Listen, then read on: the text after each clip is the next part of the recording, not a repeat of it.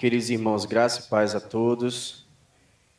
Eu convido você a abrir a sua Bíblia na epístola de 2 Timóteo, capítulo 4. 2 Timóteo, capítulo 4. Nós faremos a leitura dos versos 6 a 8. Também não feche sua Bíblia em 2 Timóteo, volte um pouco às páginas da sua Bíblia nesse mesmo livro. Eu peço para que você também abra sua Bíblia na carta de 1 Timóteo, no capítulo 1, verso 18. 2 Timóteo 4, versos 6 e 8. E 1 Timóteo, capítulo 1, verso 18.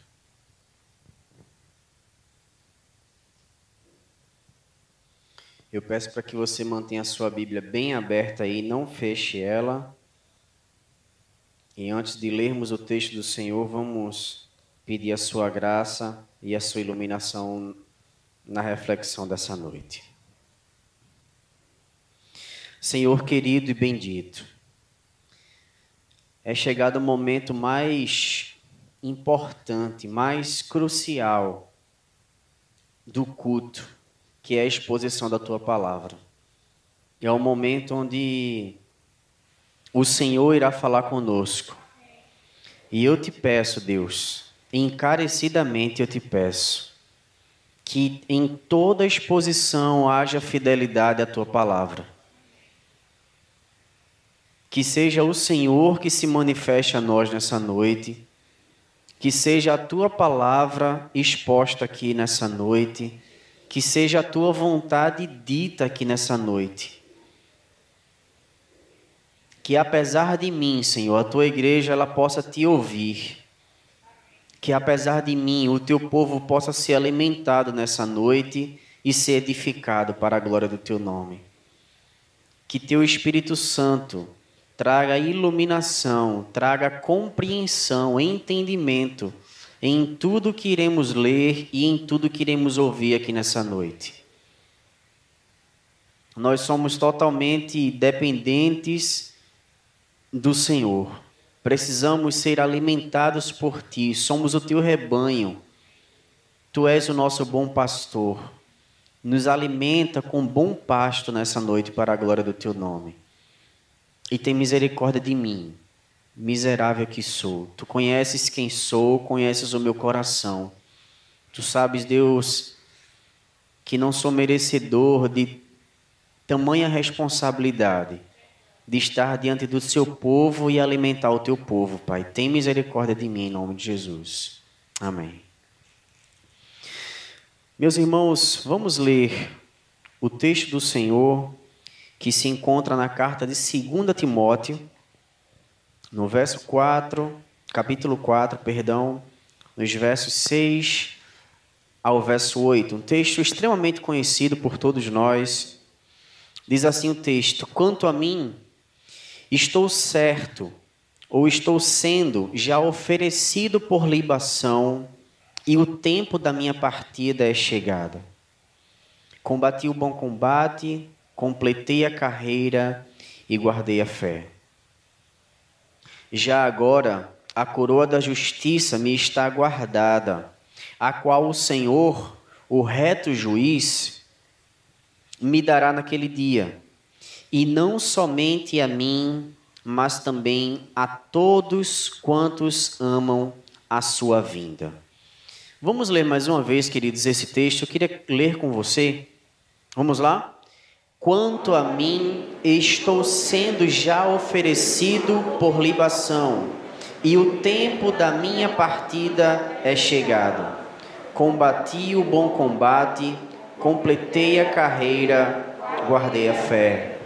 Já agora a coroa da justiça me está guardada, a qual o Senhor, reto juiz, me dará naquele dia e não somente a mim, mas também a todos quantos amam a sua vinda.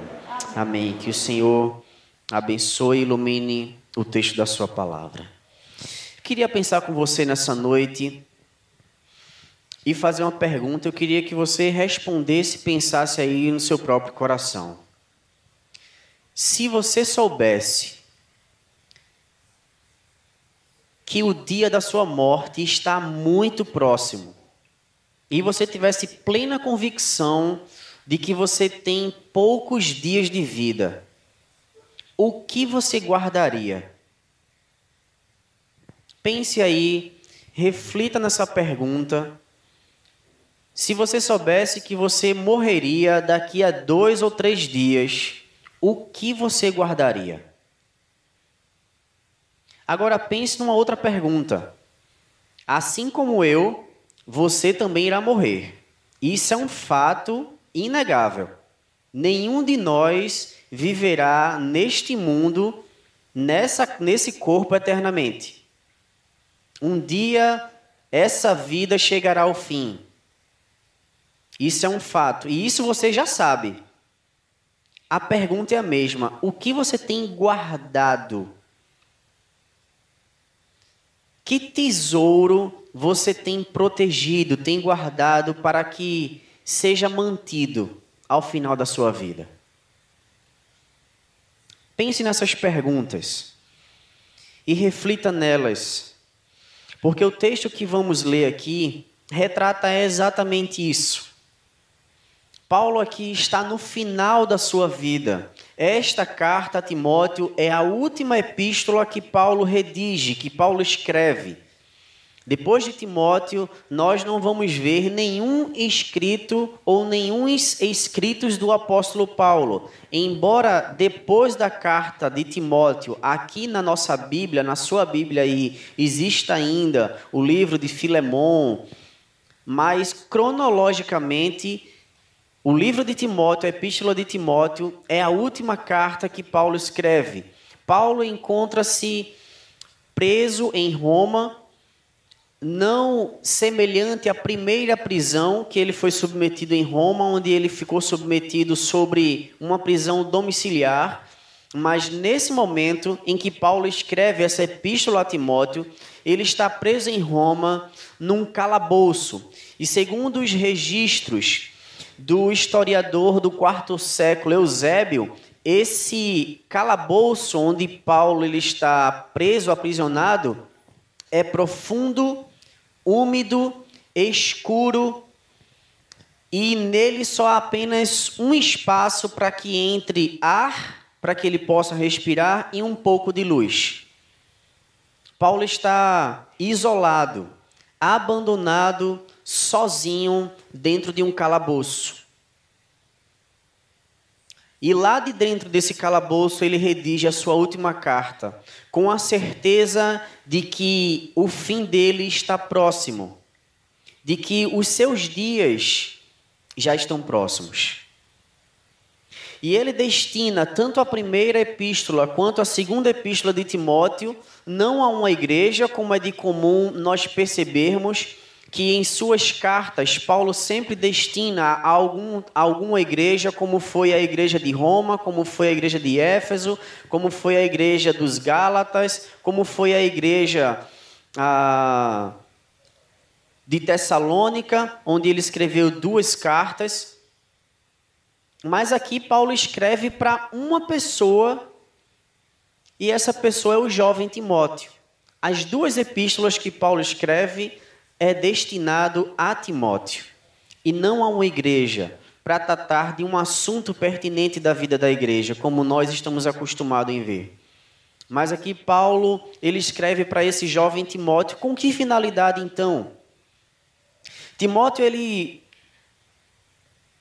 foi um jovem onde Paulo o conheceu em sua primeira viagem missionária a Listra, onde lá ele pregou o evangelho do Senhor Jesus e através da pregação de Paulo, o Senhor Jesus alcançou não só Timóteo, que naquela época era uma criança, mas também a sua mãe e também a sua avó. Já na segunda viagem missionária de Paulo, que demorou tem, muito tempo, Timóteo já era um jovem crescido. E para boa surpresa de Paulo, quando ele chega naquela cidade de Listra pela segunda vez, ele encontra Timóteo convertido e amadurecido na fé cristã, o que chama a atenção de Paulo para, a partir de agora, conduzi-lo consigo para as suas viagens missionárias. E Paulo vê em Timóteo um dom dado por Deus muito claro. E a partir desse, dessa perspectiva que Paulo enxerga em Timóteo, ele passa a preparar Timóteo para o ofício do evangelismo, não da pregação, não ser evangelista no sentido de pregar o evangelho, mas do pastoreio. Possivelmente ah, Timóteo ele pastoreou igrejas mais para frente e foi com essa finalidade que Paulo vai preparando Timóteo através de suas cartas, da primeira e da segunda. Então, nós percebemos aqui, ah, nesse pequeno contexto, nesse pequeno patamar de informações que nós tiramos a despeito ah, das razões pelas quais Paulo escreveu a, a carta a Timóteo e por que ele escreveu a Timóteo. E Paulo, agora, já no final da sua vida, velho, sozinho, abandonado, encarcerado, Paulo redige os seus últimos escritos. E ele começa dizendo a Timóteo: Quanto a mim, estou sendo já oferecido por libação e o tempo da minha partida é chegado. Eu vou morrer. E não vai demorar. Eu já estou no fim da minha vida, Timóteo. Perceba que Paulo ele inicia esse verso 6 dizendo: Quanto a mim, ele faz um, um, uma, um, uma contrabalança. No capítulo 3, nos versos 10 e nos versos 14, e no capítulo 4 em que estamos, no verso 5, você vai perceber aí na sua Bíblia que Paulo se refere ou menciona Timóteo dizendo: Tu, porém. Leia comigo o verso 10 do capítulo 3. Volte um pouquinho só. E Paulo diz no verso 10: Tu, porém. No verso 14, mais uma vez ele repete: Tu, porém. No capítulo 4, agora, no verso 5, ele diz: Tu, porém. Esse tu, porém, traz a ideia de ser diferente. Mas ser diferente de quê? Entenda que Paulo está preparando Timóteo. Timóteo ele tá, é um jovem que está na sua carreira inicial cristã e está sendo preparado por Paulo para um ministério para que futuramente ele assuma. E Paulo ele vai começar a preparar Timóteo trazendo algumas situações que certamente virão no ministério de Timóteo. E ele vai trazer essas informações, mencionando, por exemplo, no verso 10, ele diz: Tu, porém, Timóteo, tens seguido de perto o meu ensino, procedimento, propósito, fé, longanimidade, amor, perseverança por que então Paulo fala isso? Leia aqui agora no capítulo 3, verso 1.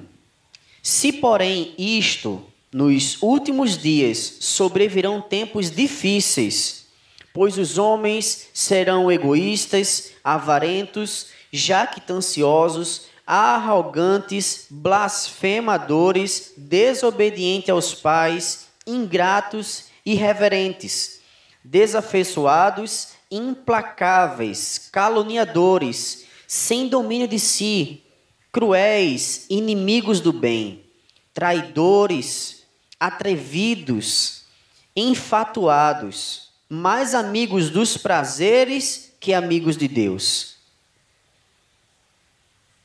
Verso 10 ele diz: Tu, porém, ou seja, do contrário a isso, você tem aprendido, segue de perto o meu ensino, o meu procedimento, o propósito e a fé, a minha longanimidade, o meu amor e perseverança. Tu, porém, Timóteo, ser diferente disso. No verso 14, ele diz: Tu, porém, permanece naquilo que aprendeste e que fosses inteirado, sabendo de quem o aprendeste, e aí ele está se referindo à mãe e à avó de Timóteo, que o educou, que o discipulou, que o instruiu nos caminhos do Senhor. E que desde a infância sabes as sagradas letras que podem tornar-te sábio para a salvação pela fé em Cristo Jesus. E aí ele vai falar que toda a escritura é inspirada por Deus para o ensino, repreensão, para a correção, para a educação na justiça. No verso 5, ele diz: Timóteo, sede sobra em todas as coisas, suporta as aflições e desenvolve o bom trabalho de um evangelista. Cabalmente, cumpre cabalmente o teu ministério. Quando ele chega no verso 6, ele diz: Quanto a mim, Timóteo, tu, porém, seja assim: quanto a mim, o meu ministério já acabou. Eu estou no final da minha vida. Você não me terá mais. Aqui é o meu último escrito, é o nosso último contato, Timóteo. Quanto a mim, não haverá mais para você instruções. Eu já estou sendo oferecido por libação. Observe, irmãos, e aqui eu queria chamar a sua atenção para uma coisa que talvez tenha passado despercebido. A morte de Paulo, ele diz que é uma oferenda a Deus. Uma oferenda a Deus. Abra sua Bíblia no texto de Êxodo, capítulo 29, versos 40 não feche a sua, a sua Bíblia de Timóteo, tá? Abra sua Bíblia no livro de Êxodo, no capítulo 29. Nós faremos a leitura apenas do verso 40.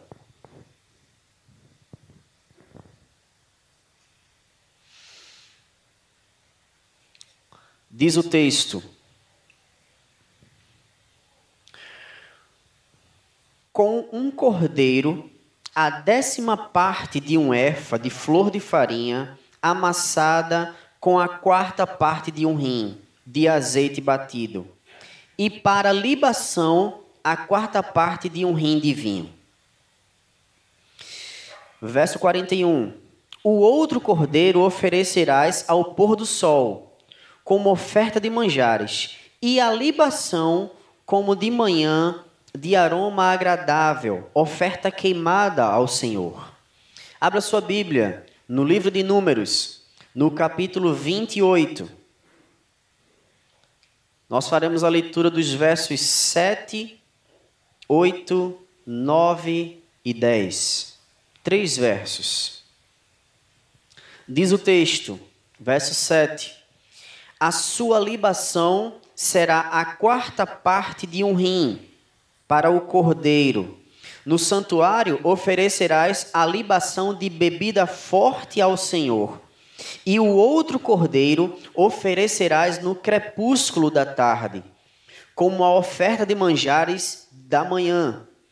E como a sua libação, o trarás em oferta queimada de aroma agradável ao Senhor. Verso 9 no dia de sábado oferecerás dois cordeiros de um ano, sem defeito, e duas décimas de um efa de flor de farinha, amassada com azeite, em oferta de manjares e a sua libação. Último verso 10. É holocausto de cada sábado, além do holocausto contínuo e a sua libação. Perceba que Paulo agora, ele diz: Timóteo, a minha vida, ela já está chegando ao fim. Esse é o meu último dia. Eu já ofereci ao Senhor como libação. Na leitura que fizemos do livro de Êxodo e Números, vocês perceberam que a libação ela vinha sempre depois do sacrifício. Havia uma vírgula e depois o autor dizia e a libação.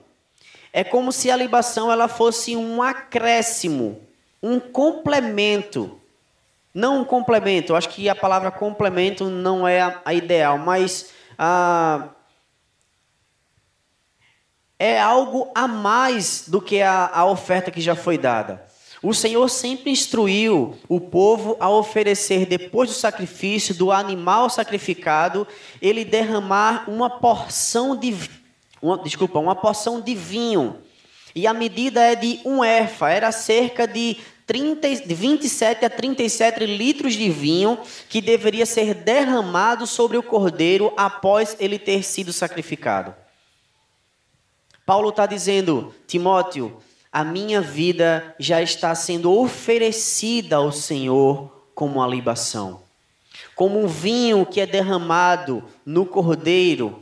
O meu sacrifício a Deus foi o meu ministério.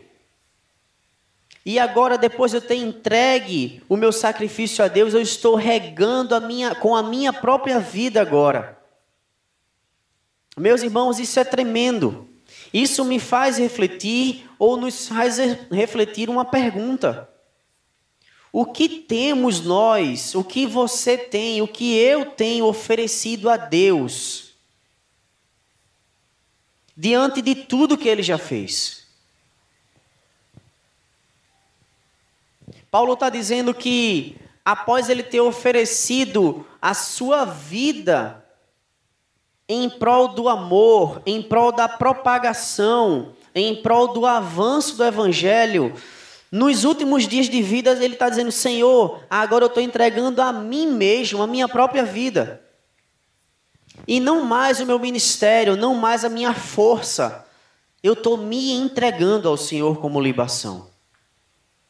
É como se fosse um requinte de Paulo de tudo aquilo que ele já havia oferecido a Deus. O que é que nós, o que é que eu e você temos oferecido a Deus, irmãos? É uma pergunta que nós devemos nos fazer todos os dias, visto que o Senhor já nos alcançou e por conta disso, você não mais precisa beber o cálice da ira do Senhor. Você não mais precisa ser crucificado na cruz. Você não mais precisa levar chicoteadas, você não mais precisaria pôr a coroa de espinhos em sua cabeça. Porque Cristo Jesus já lhe substituiu e já o fez isso por você. E ainda que você fizesse todas essas coisas, ainda que você fosse oferecido para ser crucificado, ainda que você fosse chicoteado, traído, espancado, sofresse tudo o que Cristo sofreu, ainda assim não seria suficiente para lhe livrar e me livrar da condenação que o pecado nos impunha, visto que nós somos pecadores temos sangue contaminado pelo pecado. Era necessário que fosse derramado um sangue puro e por isso Jesus voluntariamente assumiu a nossa culpa e nos substituiu na cruz do Calvário. Paulo compreendia isso. E ele não só foi trazido por Deus para sofrer por amor do Evangelho, como no final de sua vida ele diz: Senhor, eu agora estou entregando a minha vida como libação. Como aquele vinho que era derramado no cordeiro, eu agora faço isso com a minha própria vida. E ele está dizendo: Timóteo, a minha vida agora já foi oferecida ao Senhor. Ah, irmãos, que percepção de Paulo e que amor a Deus. Se você não, se você fechou a sua Bíblia, volte aí agora na capítulo 1 de Timóteo, verso 18. Paulo diz: Este é o dever que te encargo, ó filho Timóteo, segundo as profecias que antecipadamente fostes objeto, combate firme nelas o bom combate mantenha a fé e a boa consciência. Paulo, ele instruiu Timóteo na primeira epístola, dizendo: Timóteo, permanece firme na fé e combate o bom combate.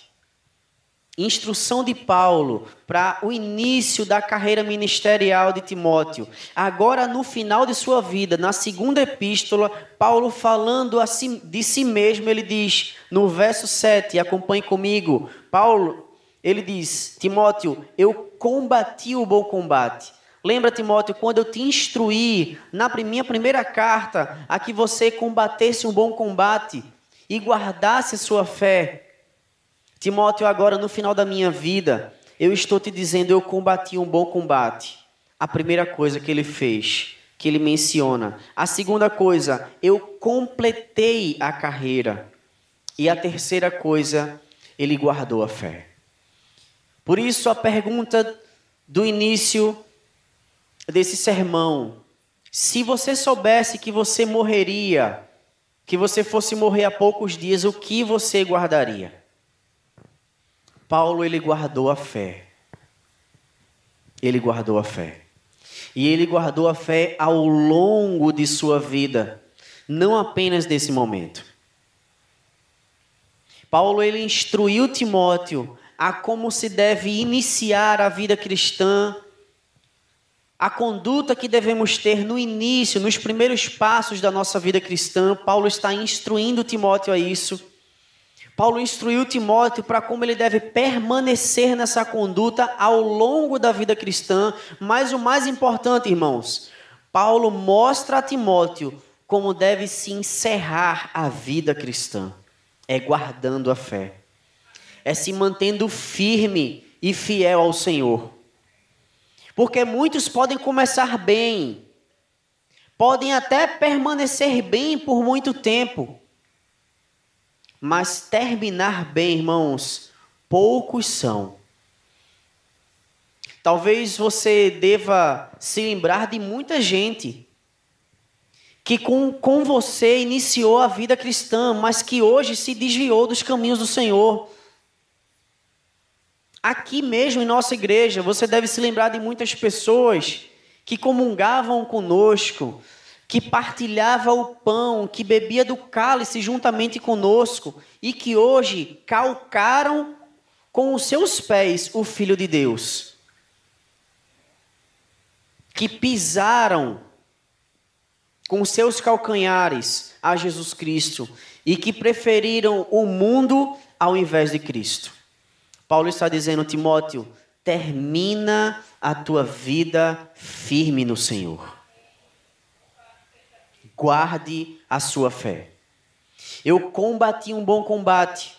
Paulo aqui ele está olhando para trás, ele está olhando para o seu passado e talvez relembrando e revivendo desde o primeiro dia em que ele caiu do cavalo e que ficou cego, até esse momento em que ele está agora, ele relembrando toda a sua trajetória, tudo que ele passou por amor ao evangelho, todo combate, toda luta travada por Paulo, ao final da sua vida ele disse: foi bom. Paulo aqui ele não gasta, ele não desperdiça uma linha sequer dos seus escritos para mencionar alguma dificuldade que ele tenha passado e que certamente se levantou durante o seu ministério. A saber, por exemplo, os apedrejamentos que ele sofreu, as bofetadas que ele sofreu, as traições, os abandonos, as chicotadas que ele sofreu.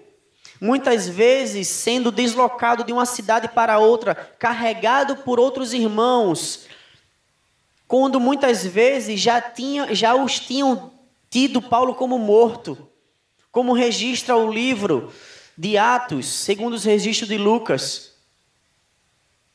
Paulo passou por muita coisa os naufrágios, os frios que ele sofreu, a fome. Mas ele lembra disso, ele diz: foi tudo bom. Ele não vê a necessidade, irmãos, de relatar sequer um sofrimento desse, porque ele aprendeu a viver sobre toda situação. Diferente de muitos nós, de muitos de nós, que vivemos, irmãos, lamentando, porque sofremos isso ou aquilo, que reclamamos de irmão A, de irmão B, que falou isso de nós, que cochichou isso de mim, aquilo de mim. Damos tanta ênfase, queridos, às dificuldades que passamos na vida. Paulo ele não gasta o seu tempo. Ele lembra do seu passado e ele diz como foi bom. Talvez o apóstolo Paulo, nesse momento, esteja se lembrando do salmista ao escrever o Salmo 119, que temos meditado nele pela manhã todos os domingos, o verso 71, quando o salmista diz: Como foi bom eu ter passado por todas essas dificuldades para que eu aprendesse os teus decretos. Talvez, irmãos, essa tenha sido a verdade que brotou no coração de Paulo. Foi bom ter passado por tudo isso. Deus estava comigo assim como ele está comigo e com você. O Deus que acompanhou Paulo, ele também lhe acompanha na sua trajetória cristã, no seu ministério. Não fique, irmãos, lamentando as dificuldades que você tem passado ou que você passou. Alimente o seu coração com boas coisas. Lembra do profeta Jeremias quando ele diz: Eu quero trazer à memória aquilo que me traz esperança. Diante da dificuldade circunstancial que o povo estava passando naquele momento, o profeta alimentou o seu coração com algo que lhe trouxesse esperança e alegria. Quanto e quanto precisamos amadurecer mais na fé cristã. E ao exemplo de Paulo, nós percebemos que é fútil e desnecessário ficar olhando para as dificuldades que nos cercam. As dificuldades, irmãos, que nos cercam. Às vezes, dificuldades vindas de irmãos nossos, que estão na mesma luta conosco. Isso deve nos trazer maturidade. Precisamos crescer na fé. Como você quer chegar no seu último dia? Lamentando ou olhando para a sua trajetória e ter dito: foi bom, Senhor. Obrigado pelas dificuldades. Paulo continua, acompanhe comigo aí no verso 7. Ele diz que ele combateu o bom combate e que ele completou a sua carreira. Paulo ele não ficou ao longo do caminho. Ele não foi chamado por Deus, iniciou um trabalho mas ao longo do caminho ele foi meio que deixando seus passos lentos, abaixando a sua guarda. Paulo ele continuou suando a camisa em prol do amor do evangelho e em prol da igreja do Senhor. Ele amou o evangelho, a mensagem do evangelho, Jesus Cristo, e ele amou a igreja do Senhor até o fim. Ele completou a carreira. E esse é um estímulo que ele está trazendo para Timóteo e que os registros dele também nos devem nos incentivar, devem nos motivar a continuar a nossa carreira independente da luta que estejamos travando. Porque muitas vezes, queridos, sejamos sinceros, queremos lutar a vida do, a, a luta do outro. Como já se não bastasse as minhas dificuldades, nós queremos abraçar o mundo com as mãos, com os braços. Olhamos para o, o ministério do outro. Olhamos para o trabalho que tem sido desenvolvido. E queremos abraçar as dificuldades, as labutas, os combates dos outros. E isso é um perigo terrível. Porque na medida em que eu desejo combater o combate, lutar a luta do outro, num certo sentido eu termino meio que entrando numa disputa com meu irmão. Veja só como o ministério dele é próspero. Ah, veja só como a igreja dele está cheia. Observe como muitas pessoas têm se convertido naquela igreja. E aí a gente termina desviando do nosso foco aquilo que Deus pôs em nossas mãos, a luta que Deus colocou em nossa vida. E ficamos meio que invejando o ministério ou a prosperidade do outro. Meus irmãos, isso é terrível. Isso é satânico. Esse sentimento que brota no coração do crente é maligno. A inveja, a cobiça, seja lá em qual esfera ela for, é pecado, irmãos. E Paulo está nos alertando isso, dizendo: combata o seu combate. Eu combati o meu combate, não foi o combate, a luta de Pedro. Timóteo, lute a sua luta. Deus ele coloca coisas na nossa vida, na sua vida, na medida de Deus. E nós temos que olhar para isso e viver aquilo que Deus pôs, aquela situação que Deus pôs em nossa vida para que vivamos. E não olhando para a vida do outro, para o ministério do outro, querendo viver a vida do outro. O texto que acabamos de ler, verso 5 do capítulo 4, observe o que Paulo diz a Timóteo. Tu, porém, Timóteo, se sobra em todas as coisas, suporta as aflições, faz o trabalho de um. Os irmãos estão aqui comigo não? Faz o trabalho de um e cumpre cabalmente o teu ministério, Timóteo. O ministério é teu. Em outras palavras, como Paulo fala em Efésios, capítulo 4, verso 11, ele diz que Deus separou uns para pastores, outros para evangelistas, outros para pastores e outros para, para mestres. Deus levanta cada um no seu lugar com um propósito definido. O que é que Paulo está dizendo a Timóteo? Timóteo, não queira ser apóstolo, seja evangelista. Não queira ser Paulo, seja você, Timóteo. Você é evangelista, eu sou apóstolo. Não queira viver a minha luta, não queira viver a minha vida, não queira viver o meu ministério. E é assim, irmãos, que nós precisamos proceder na nossa vida. Na realidade, Deus ele não está interessado na quantidade de coisas que temos feito para Ele mas ele está interessado é na qualidade. Em outras palavras, Deus vê a intenção do coração. Não queira desenvolver o trabalho que você não foi destinado ministerialmente para fazer. Nós estamos aqui Vemos o grupo de louvor, vemos a igreja murada, a igreja pintada, a cerca posta, os capins todo escapinado, o terreno capinado. Aos nossos olhos está tudo muito bem, mas só Deus vê o coração, queridos. Só Deus sabe a intenção do coração daqueles que fizeram todas essas coisas. É Deus que sabe. Portanto, permaneça onde Deus lhe colocou.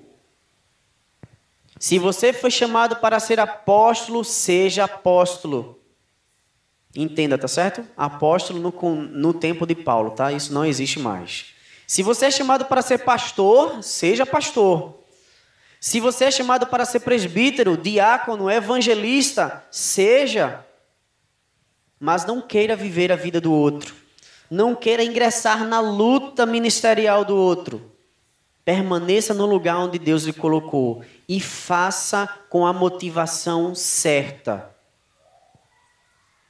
Deus não está interessado no seu serviço se você não tem a motivação correta.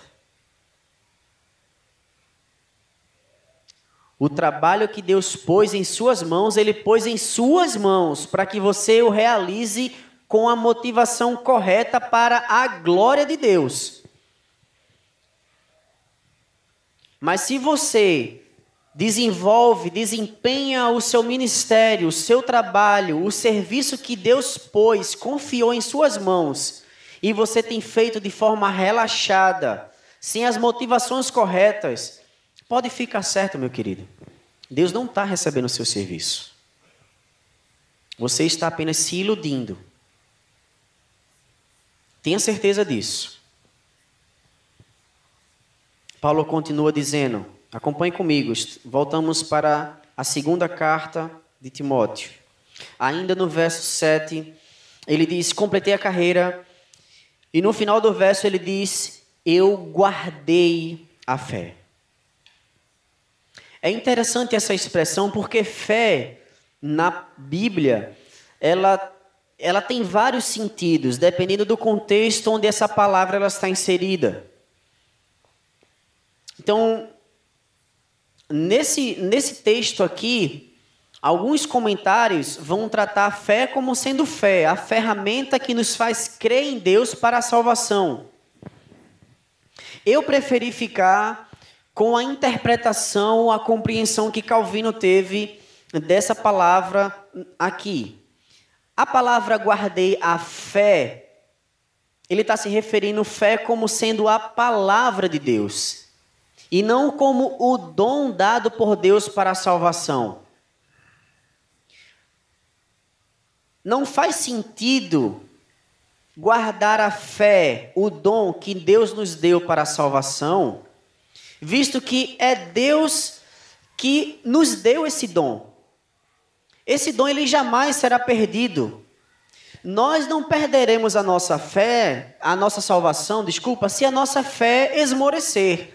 Nós ficaremos fracos na vida cristã, nós padeceremos na vida cristã, obviamente sofreremos por não fortalecer a nossa fé, mas a salvação quem garante é Cristo. Não é a ferramenta, a fé, que nos faz crer para a salvação.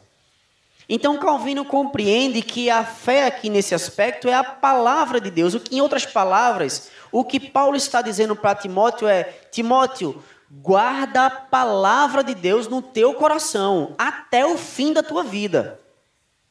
Lute, combata o bom combate, complete sua carreira e ao final guarde a palavra de Deus em seu coração. Aqui faz todo sentido a Bíblia. A Bíblia precisa estar em nosso coração. Todos os passos, todos os dias da nossa vida, ela precisa estar guardada no coração. Lembra quando o salmista diz: Ela eu aguardei no meu coração para não pecar contra ti. Permanece firme nessa palavra. Quando ele diz, Paulo, tu porém é, permanece, verso 16 do capítulo 3, toda a escritura é inspirada por Deus, útil para o ensino, repreensão, correção, educação na justiça, a fim de que, de que o homem de Deus seja perfeito e perfeitamente habilitado para a boa obra. É essa palavra que me habilita, eu não posso abandoná-la, jogá-la fora, deixá-la de lado. E a ideia que Paulo diz de guardar a fé não é de engavetar, de fazer como muitas vezes eu e você fazemos. Pegamos a Bíblia e aguardamos quando chegamos em casa. É ou não é verdade? Sejamos sinceros. E talvez passamos dias sem lê-la, para nossa vergonha. Mas Deus conhece o nosso coração. Talvez você não abra a boca para dizer a verdade, mas Deus sabe. É verdade.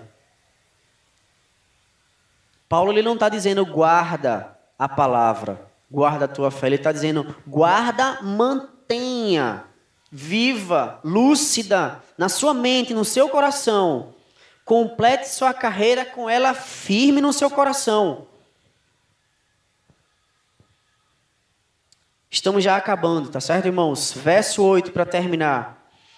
Já agora a coroa da justiça me está guardada, a qual o Senhor, o, gesto, o, reto juiz, me dará no dia, naquele dia. E não somente a mim, mas também a todos os quanto amam a sua vinda. Na cultura romana, os jogos daquela época, os vencedores eram eram. Ah, hoje, hoje, os vencedores de uma competição eles recebem medalhas. Naquela época, eles recebiam coroas. E Paulo ele pega, ilustra, ilustrativamente, ele pega esse exemplo da coroa, daquele que venceu a competição, e ele diz: agora a coroa da justiça me, me foi dada, me é guardada. Essa luta, essa competição, esse combate que eu travei, ao chegar no fim da minha vida, agora eu receberei a coroa da justiça. Não é uma coroa, é a coroa da justiça. Qual é a diferença? É uma diferença gritante. O termo justiça aqui tem a ver com justificação. Lembra quando esse mesmo Paulo registra o livro de Romanos, no capítulo 5, verso 1, ele diz: Justificados, pois, mediante a fé temos paz com Deus aquela justiça que Paulo menciona tanto em Romanos é o mesmo sentido, a mesma ideia, a mesma intenção da palavra justiça que temos aqui. É de justificação. É uma pessoa que foi por Cristo Jesus justificada. E Paulo ele diz: Eu estou recebendo a coroa da justificação. Em outras palavras, o mérito não está em mim, mas está naquele que me justificou. Por isso é a coroa da justiça, a coroa de Cristo que eu estou recebendo. Não é a coroa de Paulo que está sendo dada a mim, é a de Cristo. Logo, o mérito não é meu. Ao ter chegado no final da minha vida, ter combatido um bom combate, ter guardado, completado a carreira e guardado a fé, é mérito do Senhor Jesus e não minha. Amém, irmãos? Você só está firme na presença de Deus por causa de Deus. Sem Deus, nós estamos perdidos. É Deus que persevera por nós, pela sua igreja. É Ele que salva a sua igreja, é Ele que justifica a sua igreja, é Ele que redime a sua igreja, é Ele que mantém a sua igreja e que persevera pela sua igreja, para a glória dele mesmo e não a glória da igreja. E Paulo reconhece isso. Mas ele também reconhece uma outra coisa. Ele diz que essa mesma coroa da justiça será dada não só a ele, mas será dada a quem? A todos o quê? O quanto amam a vinda do Senhor Jesus. Paulo ele poderia dizer: Eu fui o melhor dentre os apóstolos, eu fui o mais qualificado dentre os apóstolos, eu fui o que mais plantei igrejas, eu fui o que mais fiz viagens missionárias. Mas ele diz: não. Lembra em Gálatas, quando ele diz assim: Eu sou o último. Sequer eu deveria ser um apóstolo. Eu cheguei por último. Aqui ele tem o mesmo sentimento, a mesma compreensão. Ele diz: Eu sou igual a qualquer um outro cristão que foi fiel a Deus. Não sou eu, Paulo, apenas que vou receber uma coroa da justiça mas todos, seja pastores, seja ministros de louvor, seja líderes de célula, professores de escola dominical, seja alguém que não tem nenhum cargo na igreja, mas a todos os quanto amam a vinda do Senhor e almejam a vinda do Senhor, esses também receberão a coroa da justiça. Louvado seja Deus. Irmãos, e a glória não é da igreja. A glória é de Cristo. A igreja, eu e você, precisamos nos desglorificar para que o nome de Deus seja glorificado. Não adianta, não adianta darmos glórias a Deus em nossos cultos, no meio dos louvores ou em meio uma oração, se nós estamos automaticamente nos glorificando em algum ministério ou porque nos achamos muito bom porque estamos desempenhando um determinado trabalho, serviço ao Senhor e que é excelente. Nós precisamos é nos esvaziar de nós mesmos. Porque se nós estivermos ou continuarmos cheios de si, Deus jamais viverá em nós. Expressão de Paulo: já não vivo eu, mas Cristo vive em mim. Mas se o contrário existe, Jesus jamais viverá em você. Você até pode viver uma vida de aparência. Você pode ser uma bênção na igreja. Mas Deus conhece seu coração, querido. Assim como conhece o meu. Deus, ele não é enganado. E de Deus não se zomba. Deus nos conhece. Irmãos, combater um bom combate. Viva a sua luta. Viva o seu ministério. Deixe o ministério do outro a vida do outro. Complete sua carreira, permaneça firme ao longo da sua vida cristã e guarde a palavra do Senhor no coração. Ofereça a sua vida como uma oferta ao Senhor, como libação a Deus. Que exemplo Paulo nos deu, querido para que no final o Deus que nos salvou, que morreu por nós, que nos justificou, que nos reaproximou dele, que nos limpou com o seu próprio sangue, ele possa ser glorificado, ele possa ser glorificado e não nós, para a glória dele mesmo. Convido você a fechar os seus olhos para que nós encerremos esse momento com a oração a Deus. Bendito Senhor. Sem o Senhor nós não somos nada, Pai. E que ensinamento a vida do apóstolo Paulo nos traz. Um homem que se sobressaiu dentre muitos homens. Um homem que se destacou dentre muitos da sua época.